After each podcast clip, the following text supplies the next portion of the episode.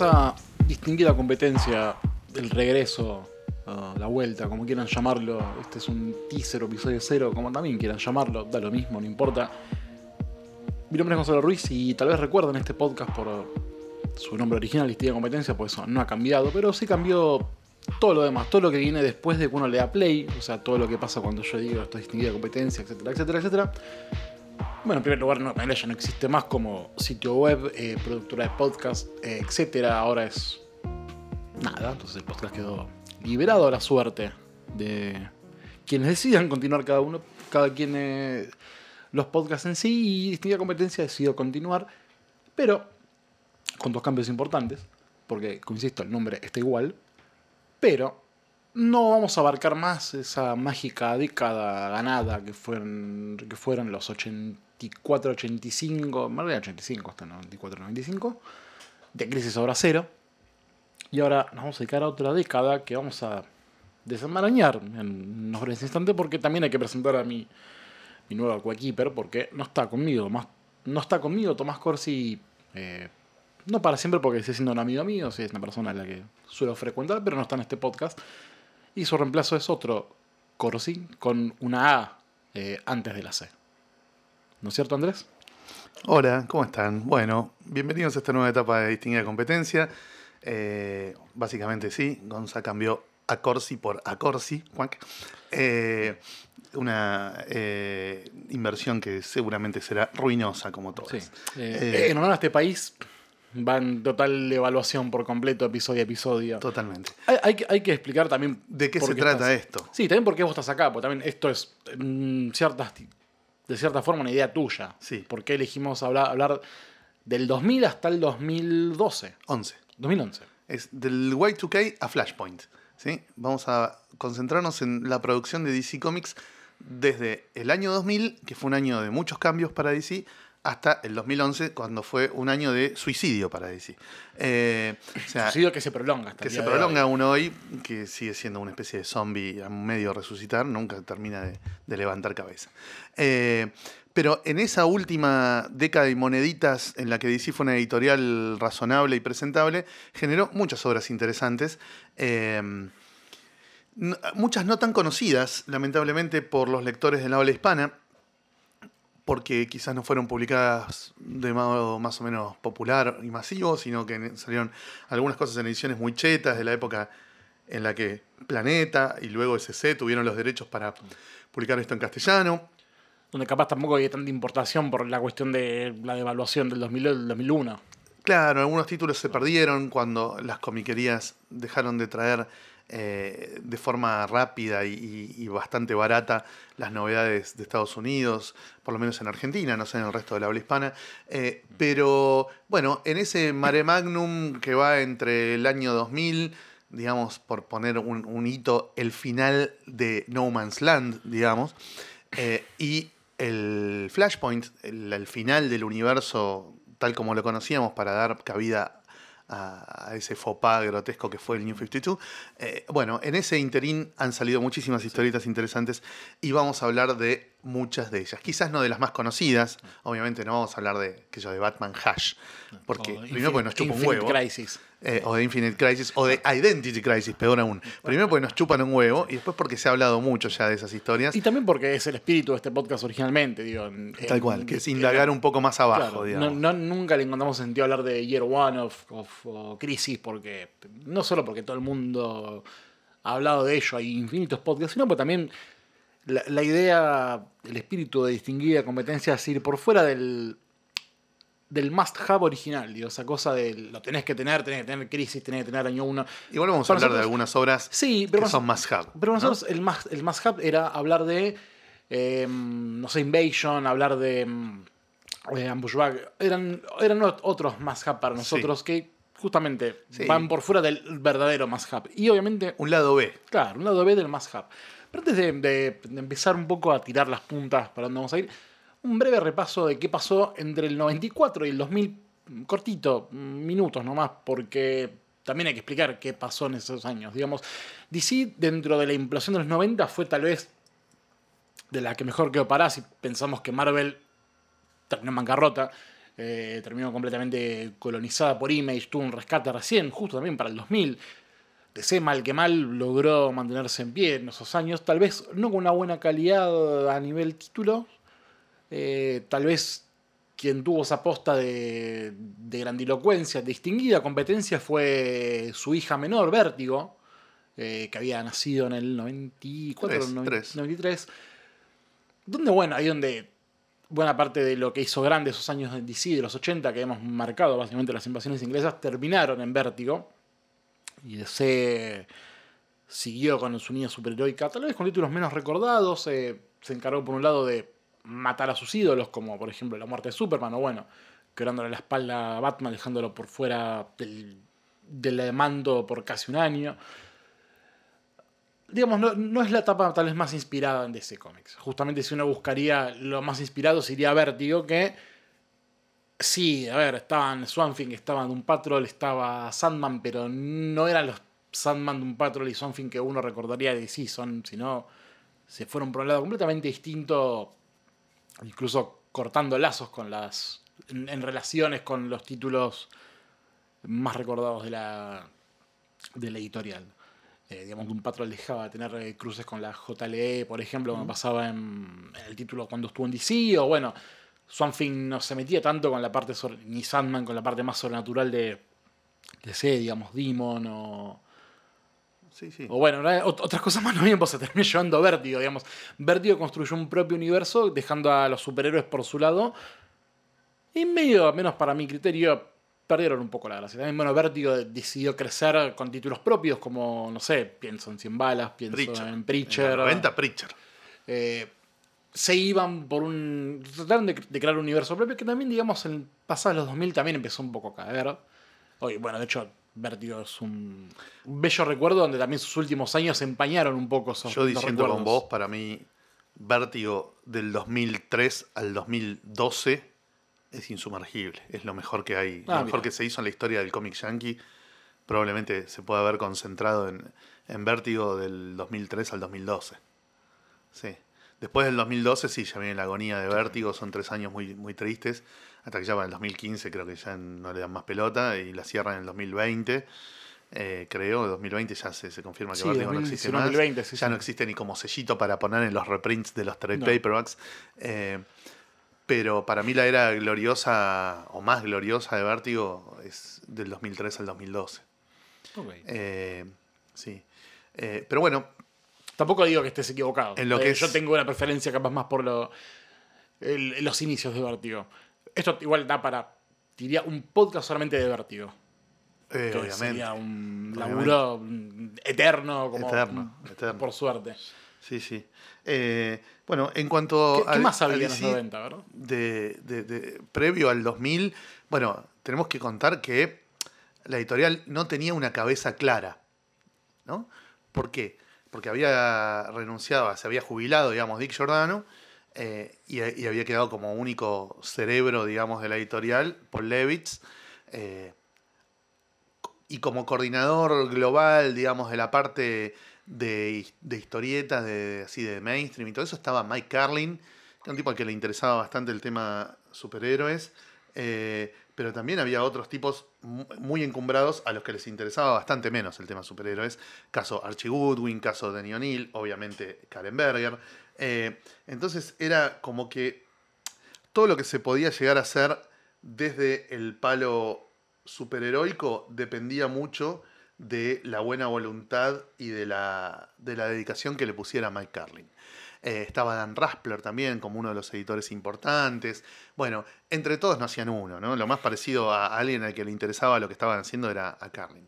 Eh, y bueno, O'Neill seguía en Batman en esa época, ¿no? Seguía en Batman. O'Neill siguió en Batman hasta, hasta fines del 2000, hasta, hasta, el final de, hasta el final de No Man's Land. ese es otro de los hitos, ¿no? Eh, sale Denny O'Neill de la coordinación de Batman después de, casi, 15 años de llevar adelante toda esa línea. Eh, entonces, eh, se podían hacer muchas cosas, algunas muy buenas, como lo que estuvimos mencionando recién de Vértigo y demás. En el 99 hay otro sacudón muy importante, que es cuando DC compra Wildstorm, ¿no? Le pone 6 millones de dólares a Jim Lee por una empresa fundida. Eh, con, eh, con 3 millones y pico de esos 6, Jim Lee paga todas sus deudas y con el resto se hace millonario. Eh, y además cobra un sueldo altísimo por laburar para DC haciendo nada, pues no se sabe bien qué hace Jim Lee. Baja línea, no sé, dibuja tapas cada tanto y va a las convenciones a poner la caripela. Eh, dibujó algunas historietas en los años que hace que está en, en DC, pero tampoco tantas, digamos, ¿no? en general bastante pocas. Ca- Cada vez menos o más Eh, esporádica. Pero bueno, Wildstorm, así de fundida como estaba, venía con un paquete bastante interesante, porque además de los títulos propios de la línea Wildstorm, tenía la línea Homage, la línea Cliffhanger y la línea Sí. America Best Comics. Después vamos a hablar de eso, ¿no? Ahora nos vamos a meter con el tema de las líneas. Pero yo que- quería dar un pantallazo de cómo llegaba DC organizativamente hablando, digamos, al 2000.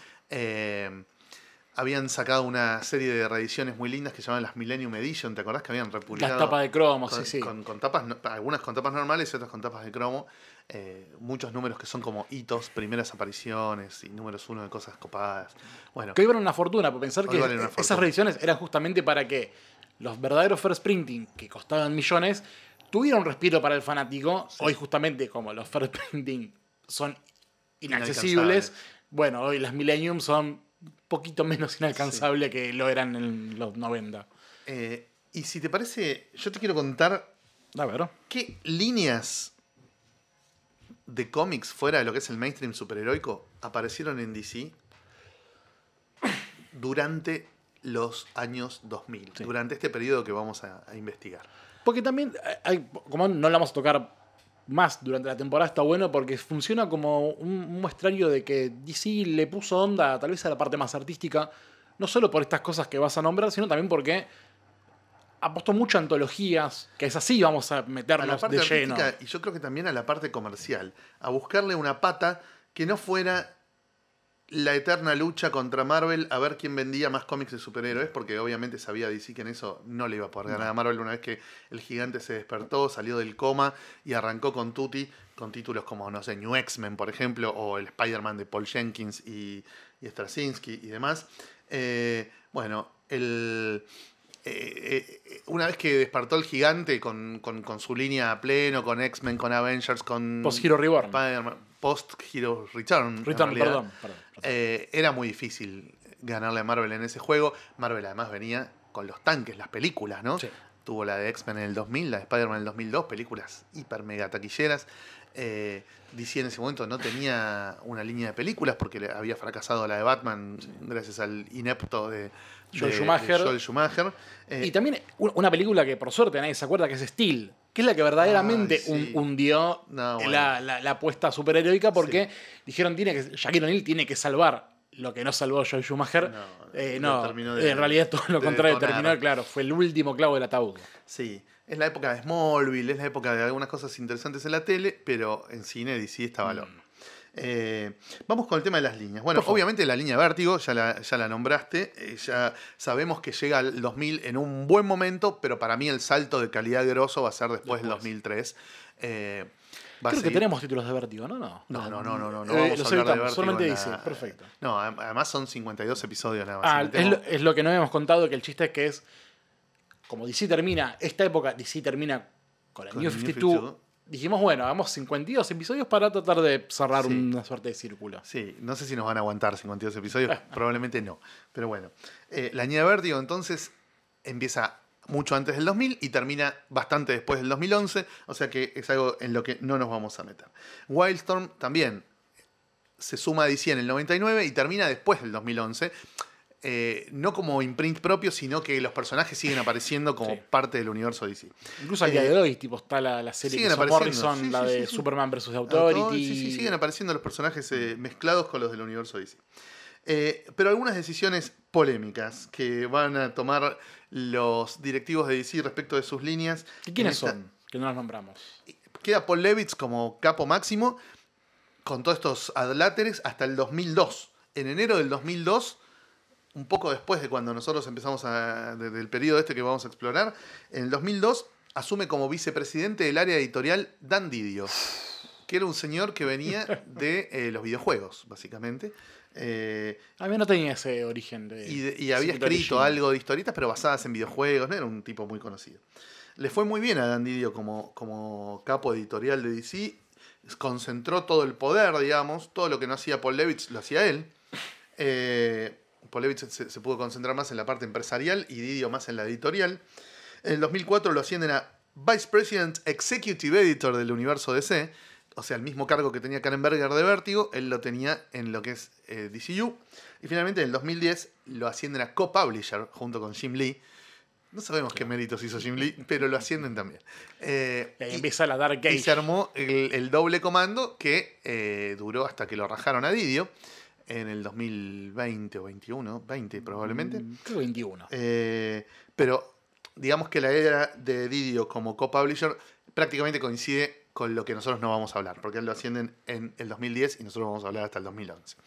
Eh, la era oscura, dice Comics, claro. básicamente. o sea que buena parte de esta década y moneditas en las que nos vamos a concentrar está regida por este señor calvo eh, llamado Dan Didio, o Dan Didiot, también para los que no lo quieren, Dan the Idiot. eh, Son unos cuantos. Sí. Eh, un señor polémico, bastante picante, no al nivel Jim Shooter, digamos, pero bastante afecto a, a quilombos y, y disputas ridículas y, y decisiones mal tomadas y demás. Eh, vamos entonces con lo de las líneas editoriales que nos había quedado pendiente. La de Vértigo ya la dijimos. Wildstorm va a desaparecer como línea en el 2011, cuando se integran los personajes a, a la continuidad de DC. Después, entre. Acá, estas te las tiro en desorden, ¿eh? No problema.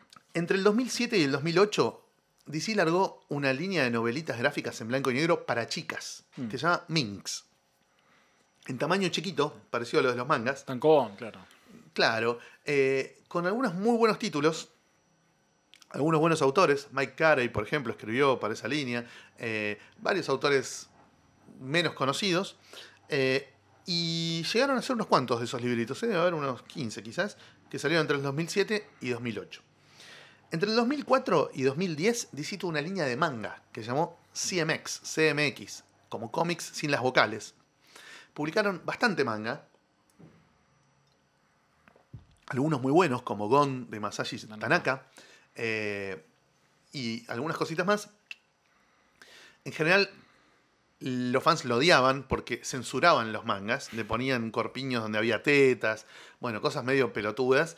eh, y nunca terminaron de prender en el mercado yankee, a pesar de que durante esos años el manga, como aún hoy, se expandió groseramente ¿no? en Estados Unidos. Pero CMX como que nunca tuvo el favor de- del otaku, del fan del manga clásico, eh, y no, no, no terminó de prender. Lo mejor que sacaron fueron, eh, bueno, fue Gon, eh, y algunas cositas tipo un manga de Batman que se había hecho en, Estados Uni- en Japón y no se conocía en Estados Unidos, bueno, cositas así, un poco más vinculadas a lo que es universo DC, y algunas, algunas series cortitas, lindas. Eh, entre el 2004 y 2005, DC hizo una rosca con los humanoides asociados. La famosa editorial francesa oriunda de los años 70, digamos, la que revolucionó todo con la aparición de Metal Hurlant eh, allá por el año 75, si no me equivoco. Y DC Un poco antes, pero no importa. creo que 75.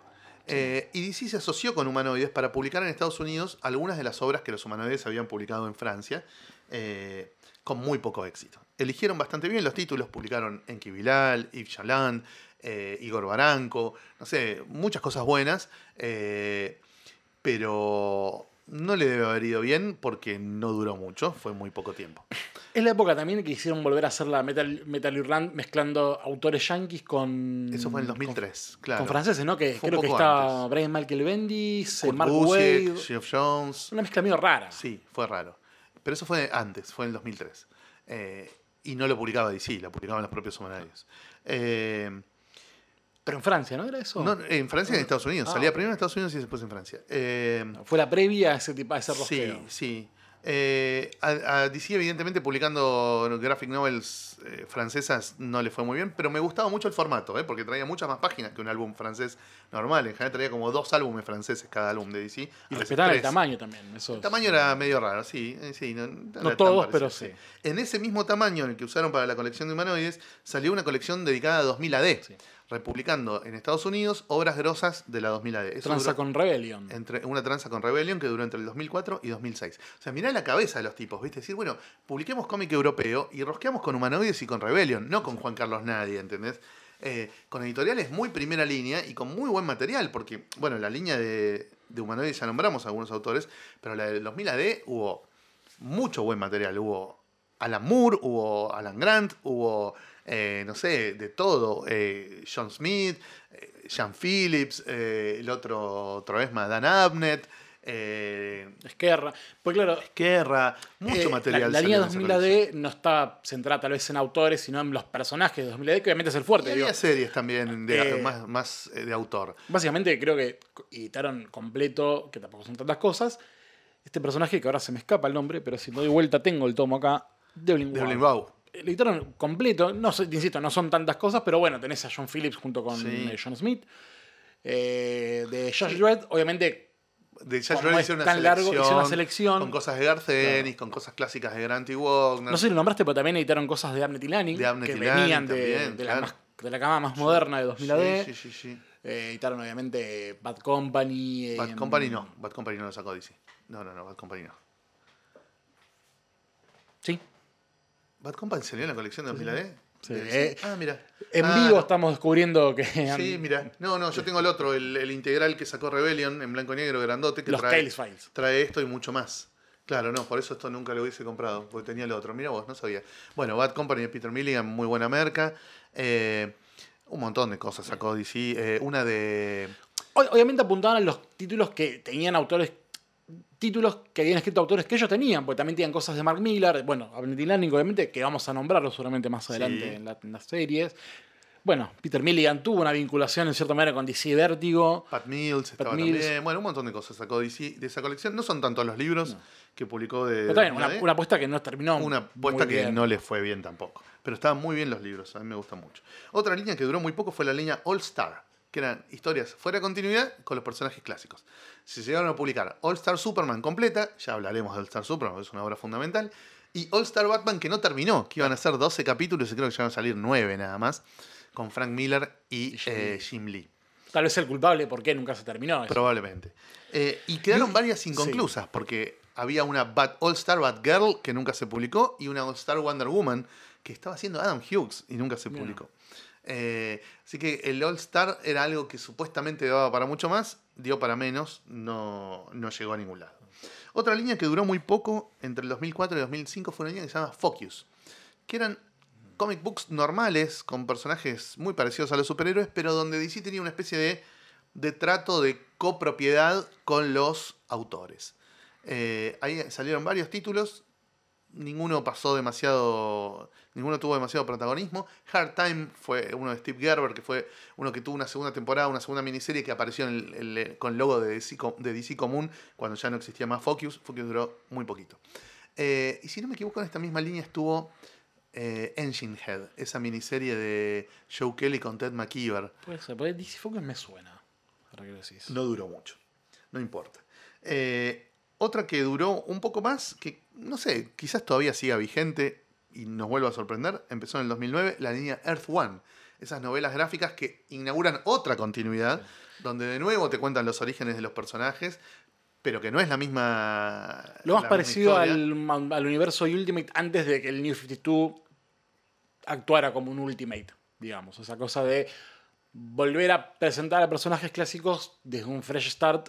Simplificados. Pero más simplificado porque era, claro, esto era más, más graphic novel, no era, no era un título mensual Sí. como hizo Ultimate, digamos. Al ser graphic novel, yo lo asocio más con las películas. Viste que las películas te cuentan las historias de los personajes más modernizadas y más Sí. eh, resumidas y simplificadas. Sí, de hecho, el Ultimate. Ultimate, qué boludo. eh. El, el Earth One de, de Superman es bastante parecido a Man of Bastante parecido Steel. a la película Man of Eh. Steel, sí. Eh, bueno, hay algunas cosas lindas. So- a mí lo que más me interesó fue Superman, las dos primeras, después la tercera ya no. Eh, Teen Titans de Lemire estaba dentro de todo bien. no lo leí. Hubo una de Green Lantern, hubo varias de Wonder Woman de Grant Sí. Morrison que son a garcha los guiones, los Shane dibujos Paquette, están muy bien. que es lo único bueno, muy, sí. muy bueno. Hay una de unas de Batman dibujadas por Gary Frank muy bien. Gary con- Frank con Jeff Jones. con Jeff Jones, no me interesó el guion. Bueno, en fin. Otra decisión de esta conducción de DC durante estos años fue terminar con los Elseworlds. Esa costumbre tan sana que se había impuesto en los 90 de inventar historias fumancheras donde los personajes se reversionaban en distintas eh, formas, en distintos tiempos, en distintos lugares, con cambios en sus personalidades o en sus orígenes, o incluso en sus poderes, porque hay una en la que Batman tiene el anillo de Green Lantern. Claro. Esa- esas disparates. Donde Superman es Batman. Claro, esos disparates creativos que nos alegraban la vida en los 90, alguien decidió que en los 2000 no se podían hacer más y no se hicieron más. Terminó con Red Son y con una de Batman, Batman. años 100. de Ah, yeah. Ese es el último. Fantástico. Sí, sí, sí. Me creo que me gusta más años 100 que Red Son, pero son muy buenas historias. Aún así, la idea de irse por fuera de lo canon no quedó abandonada, porque DC terminó apostando historias Sí. unitarias que no tienen que ver con la continuidad, Siempre pero hubo. por algún motivo le hicieron sacar el Ellsworth. Anda a saber por qué, porque no era una idea mala realmente. Además, los Ellsworth iban a volver en algún momento. como Bueno, hubo un, un especial de 100 páginas de- de- con reediciones de cosas de Ellsworth, donde metieron el famoso número que se había mandado a churar. Bueno, o sea, El de Supergirl. ¿Decís? claro, el de la, la, la, niñera de Supergirl salió como Bizarro Comics. Sí. Salió en Bizarro Comics. Eso es otra Ya vamos a hablarlo. Ya vamos a hablar de eso. Eh, después, DC tuvo una línea infantil que se llamó Johnny DC, donde salieron títulos de Crypto, de Shazam, de los Tiny Titans. ¿Te acuerdas de los Tiny Titans? Sí. Con Alt- Art Baltasar y un, un equipo copado de gente que, que hacía eso. Bueno, también tuvo esa línea. Había hasta un cómic de Supergirl, llegó a ver. Bueno, varias cosas para chicos que, por supuesto, hoy se reconvirtió en la línea de novelas gráficas para Jóvenes adultos, claro. Claro, y para el mercado de librerías, no en comiquerías, porque en comiquerías eso lamentablemente no funciona. Eh, otro sello que no sobrevivió fue Paradox. Paradox, que fue el primer sello Creator Owned de DC. ¿Tanto que duró? en el 2001 desapareció. Yo hubiese querido que en el 90 haya desaparecido. No, en el 2001 desapareció. Lo último que salieron habrá sido seguramente algún Big Book, que era el único título más o menos exitoso que tenía la línea Paradox. Eh, bueno, de Wildstorm ya hablamos, pero nos quedan eh, las líneas, las sublíneas de, Wildstorm. a America's Best Comics, que era la de Alan Moore. Bueno, cuando Moore se va llenando los huevos de DC y ya enfrentado cada vez más con DC, va dejando esos títulos en manos de otros autores. Eh, y finalmente en 2010 desaparece la línea de America's Best Comics. Y de hecho, el único título que sí Murs eh, siguió haciendo, que es el. The League of Extraordinary en Gentlemen se momento lo se- lleva a se Top lleva, Shelf. claro. se lo lleva a Top Shelf eh, y arma una rosca con Knockout para publicarlos en simultáneo en Estados Unidos y en, y en Inglaterra. Que es lo problemático porque mm, es difícil terminar de reitar toda la liga, porque obviamente creo que los primeros dos tomos son los que tienen los derechos, en cierta manera, DC, que lo editaron en formato Omnibus, que es un TP gordo, ¿no? Es un Omnibus, y todo lo demás, bueno, depende de Knockout o Top Shelf, Sí. que bueno, no es tan difícil de conseguir. de hecho. No, las novelitas de Nemo son más difíciles de conseguir. Sí. Esos son más difíciles de conseguir que, que lo que dice League, League of Extraordinary Gentlemen en la tapa. Eh, Cliffhanger, ese, título, ese sello que había arrancado en el 98 con mucho éxito, pues estaba Scott Campbell, estaba Joe Madureira, eh, Humberto Ramos, eh, el otro, ¿cómo se llama? Chris, eh, Chris Bacalo. Bueno, esa línea de, de cómics que salían muy de vez en cuando, salvo los de Ramos, cierra en el 2004 pero el único título que continúa saliendo, que es uno de Ramos, obviamente, que es Out There, lo integran a la línea Homage. Y todo lo que era reediciones de Cliffhanger se pasa a reeditar en Homage. Y algunas cosas, como son propiedad de los propios autores, los autores se lo llevan y lo editan por su cuenta, o, o en Image, o donde se les canta la chota. Eh, otra bizarreada que inventa DC es el sello Zuda, con Zuda con Z, que dura entre el 2007 y 2010. DC organiza en un sitio web un concurso para que la gente participe subiendo historietas a la web, en- creo que a dos páginas por semana, una cosa así, y medían la popularidad de las historietas y las que más funcionaban en ese formato de media página, digamos, de media página de, de pantallita, eh, después las publicaban en libros apaisados. Mira. Llegaron a salir pocos, pero algunos hicieron entre el 2007 y 2010. Después ya se discontinuó y DC empezó pro- a producir material para la web, pero con los personajes de ellos, con los autores de ellos, no abierto a gente de afuera, digamos. Eh, en esos, en esos eh, años participaron autores argentinos en Suda, hubo autores de muchos lugares, eh, y algunos libros fueron recopilando ese material que originalmente se presentaba serializado en la web. Otra bizarreada fue la línea Red Circle, el círculo rojo. No estamos hablando de acá Macri, son mis sus amigos. Claro, de Macri y sus empresarios y la embajada yankee y Mañeto. Eh, sino que son los superhéroes de la editorial Archie, ¿no? que DC ya los había acogido en su seno en los 90 con el sello Impact. De vuelta vuelven a insistir con esos superhéroes eh, entre el 2008 y el 2011. Y no les va muy bien tampoco, ¿no? Son pocos títulos, son pocas ventas. ¿Cómo será que estos últimos no pegaron tanto? Porque no me suenan ni de casualidad. No. Red Circle. No, no. Son cosas que pasaron muy desapercibidas. Eh, Para expertos de DC únicamente. Sí, sí, sí. Para, no, del mainstream yankee. Para Paqueros. gente- ya para paqueros de DC. Para adictos del, del mainstream yankee, tal cual. Y el último que quería mencionar es First Wave, que es una línea que sale entre el 2010 y el 2011, en la que DC incorpora a, su, a una continuidad paralela, digamos, a personajes de onda medio pulp, como Doc Savage, The Spirit, Blackhawk, y no me acuerdo quién más, creo que son esos, que los mezclan con Batman, Black Canary y algunos otros personajes de línea más heroica. eh, en historias oscuras, casi todo lo escribe Brian Azarello en un plan eh, Azarelo. urbano, dark, eh, de los años 30, 40, pero algunas cosas, no me acuerdo ahora porque las leí hace mucho, algunas cosas parecían como más actuales, pero no, creo que están ambientadas como en una especie de Golden Age o de la era pulp de los 30 y demás. Eh, de eso hay poco, también se publicó entre 2010 y 2011 nada más. Eh, pero si, ven, si lo ven, se puede leer. ¿eh? No, no, no hay nada que yo haya leído y haya dicho esto es un horror. Eh, así que First Wave fue también una, otro intento de DC por, por mojar de- por, por ese lado. Con, con algo distinto al, al clásico cómic de superhéroes. Y después, bueno, tuvo varias líneas de reediciones, ¿no? Los showcase que venían ya de fines de los 90, los, eh, los especiales de 100 páginas también llamados los TP para pobres, que recopilaban cosas que habían salido en Prestige o en Graphic Novel o dentro de cualquier incluso arcos revista. también. Arcos de revistas, sí. Eh, cosas que, eran TPs nacionales y populares muy baratos. Eh, y bueno, Sí, fue ah, buscando la vuelta, decía distintas cosas durante toda esa década. Una política de reimpresión que hoy es un arte perdido tanto para DC como para Marvel, que es una reimpresión barata. Sí, Hoy ya el TPB está casi extinto, el legado solamente a títulos nuevos, y hoy las reediciones clásicas quedaron ya en formato Omnibus, formato Absolute, formato Compendium. sí, en general. Cosa- el Compendium tal vez es lo más barato, pero sí, ya digamos, apostando a un público pudiente, digamos. Sí, en general el material clásico hoy se reedita en ediciones muy chetas y el material nuevo es lo que se publica en TP. Pero bueno, esto es lo que pasó en distintos años por fuera, lo que vamos a hablar. Que bueno, lo que vamos a hablar justamente son ongoings, eh, especiales, eh, Miniseries. miniseries, one shots, en algún- algunos casos, Antologías. antologías.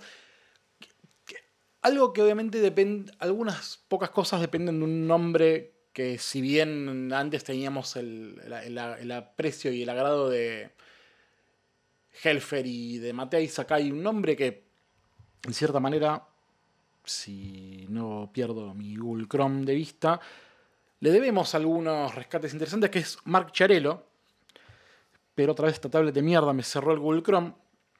Mark Charello es una persona que en su labor de editor Jefe hizo- de arte fue de Claro, años. justamente. Justamente en su parte de editor apeló más a su costado de jefe de arte porque en los 90 hizo Batman Black and White. Vamos a hablar de Batman Black and el White porque llegó a los Fue el 2000. coordinador de, de, Black- de Batman Black and White, claramente. Tuvo, sí. dos, tuvo tres ideas muy interesantes a nivel creativo. Uno por un lado es New Frontier de Darwin Cook, que no me acuerdo si vamos a hablar de ello. Sí, claro. ¿Sí?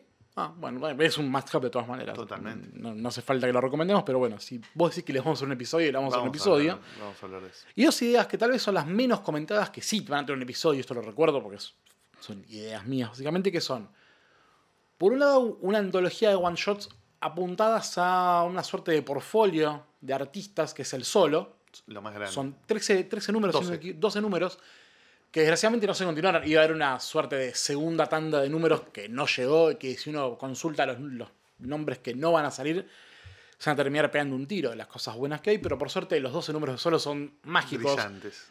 Eh, ya recuerdo los más memorables para mí, que son los de Brendan McCarthy, eh, Howard Shaking, Paul Pope, Paul Sergio Pope, Aragonés. Sergio Aragonés. Hay más, pero Hay va a tener un episodio. El de Teddy Christensen. Es una belleza. Tim Eh, Sale también, que en paz descanse. Bo Hampton, si no me equivoco, o Scott Hampton. Scott Hampton. Scott Hampton. Y tal vez la idea más deforme, que también va a tener su episodio, que es lo voy a decir en su traducción porque es una palabra que siempre me, me resulta conflictiva, que son los cómics de los miércoles. Wed- Wednesday Comics. Wed- Wednesday Comics. Wednesday Comics, muchas gracias.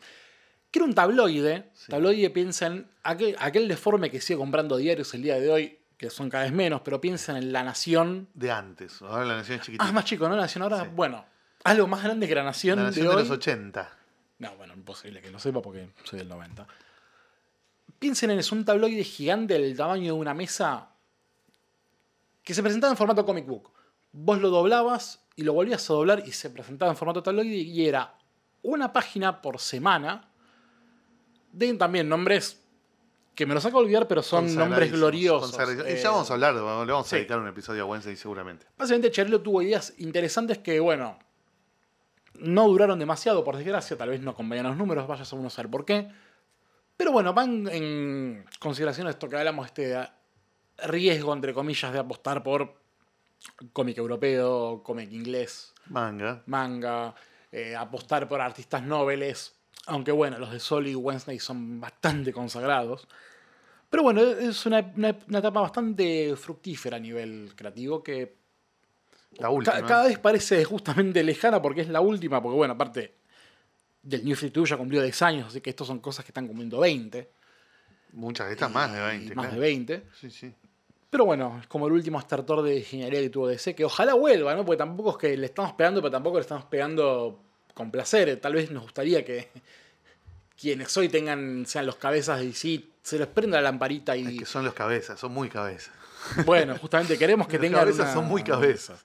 Eh, sí. Que, que- que una nueva Karen Berger, pero tampoco queremos despertar al, al muerto. Una, una cosa que no vamos a ver justamente es cuando algunos títulos antiguos empiezan a decaer, como le pasa de Superhéroes, y llaman a los viejos pensando, y Paul Levitz va, va a hacer que esto vuelva a ser como los 80. Spoilers. No. es horrible Es lo que hace Levitz en los como 2000. que ahora venga el Bambino Veira a dirigir a San Lorenzo. Bueno, no. Sí, primero hay que evitar que vayan los juveniles de San Lorenzo. Digamos, va a haber eh, mm, pésimas ideas, así como hay gloriosas ideas. Y desgraciadamente DC está más tirando para el lado de las pésimas ideas. No con maldad, sino porque obviamente hoy el mercado de historieta norteamericana no está en su mejor momento, sobre todo la mainstream. Y eso obliga a que no haya momento para el riesgo. Pues estas eran cosas donde, insisto, DC en los 90 no les fue mal. Tuvo títulos de mierda, No, pero no terminaron, bien. no terminaron en la quiebra como le pasó a Marvel o Image, que en su momento empezó. Se tuvo que, con- tuvo que prácticamente reiniciarse. tuvo una primavera menemista y de repente se le decayó todo.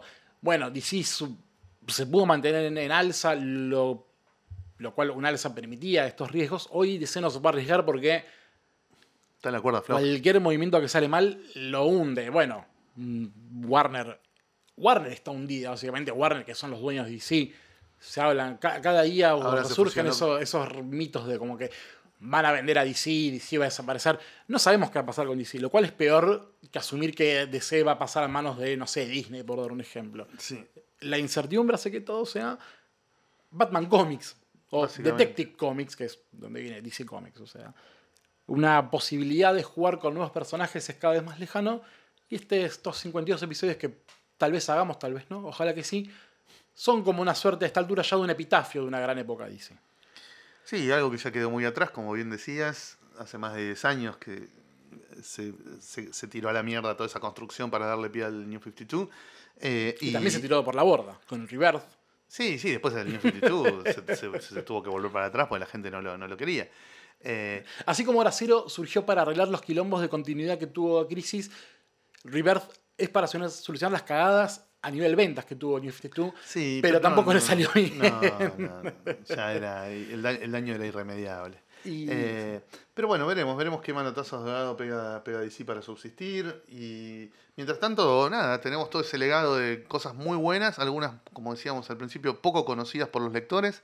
Eh, vamos a tratar de hacer pedagogía, como diría el maestro Oberto. Eh, para que la gente que nos escucha descubra material que quizás no conoce eh, y que probablemente le interese si son fans de DC y de estos personajes tan copados y, o de autores muy copados. Por ahí, no sé, viste, gente que es re fan de The Old Guard no sabe que eh, Greg Rucka tuvo una época en la que escribía todos los títulos de DC, o prácticamente. Bueno, nos vamos a meter en muchos de los Claro. títulos de DC que escribía Greg Rucka y por ahí hay gente que los descubre ahora. Eh, Entender por qué Greg Rucka hizo tantos títulos Claro, también, porque claro. es un genio. Claro. Eh, bueno, vamos a tener algunos episodios a algunos invitados, algunos Sí. amigos que van a venir a, a contarnos sus opiniones y o impresiones acerca de, de estos títulos que, que seleccionamos. No vamos a dar a conocer la lista de los... De los No, porque no me la acuerdo. No, yo la tengo anotada, pero va a, va a ser mes por mes, entrega a entrega, vamos a ir develando eh, los, las obras de las que nos vamos a ocupar. Pues la idea es que salga cada 15 días, pero sabemos del fondo con nuestro corazón que no va a ser así. No sabemos. Vamos a hacer lo puede ser- posible, sí, pero tampoco vamos a hacer lo posible para mantener un. Ojalá podamos hacer dos por mes, sería genial. Y si Eh, no, bueno. y si no, bueno. Esperarán. eh, Ustedes verán en su feed de Spotify, Google Podcast, Apple Podcast, lo que sea que esté cargado en Anchor. Van a ver que cada tanto aparecerá un nuevo episodio de extinguir la competencia y dirán, ah, volvieron. Volvieron, volvieron estos vende humo, estos ladri. Eh, pero bueno, todo esto es eh, producto de- de- del cariño que nos generan estas, estas grandes historietas, eh, de una época en la que el mainstream yankee estaba mucho mejor que ahora, como decía hace un rato Gonza, este no es un gran momento, pero esa época del 2000 al 2011, eh, DC no solo estaba acompañada por maravillosos cómics de Vértigo, sino que también estuvo acompañado por maravillosos cómics de Image, maravillosos cómics de Marvel, maravillosos cómics de Dark Horse. Eh, no, no- no es una isla, no es que DC era lo único bueno en el medio del- de la nada y del horror, como se puede decir del periodo, no sé, del 86 al 90, ¿viste? Que no había otras editoriales publicando superhéroes y Marvel era prácticamente ilegible.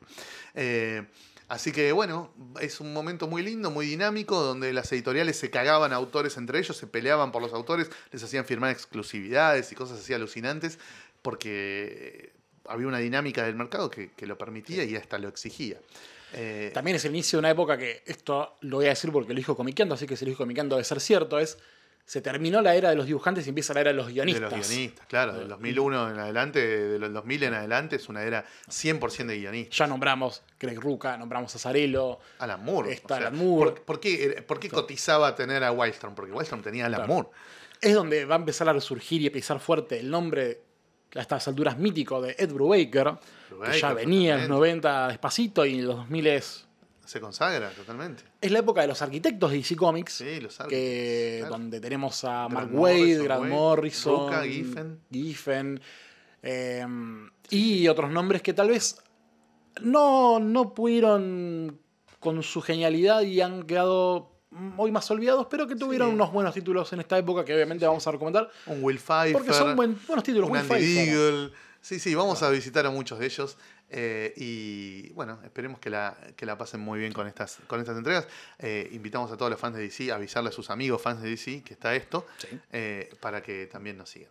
Y pónganse a leer para dentro de 15 días Superman Secret Identity y Superman Kryptonite, que son los dos cómics que vamos a hablar en 15 días.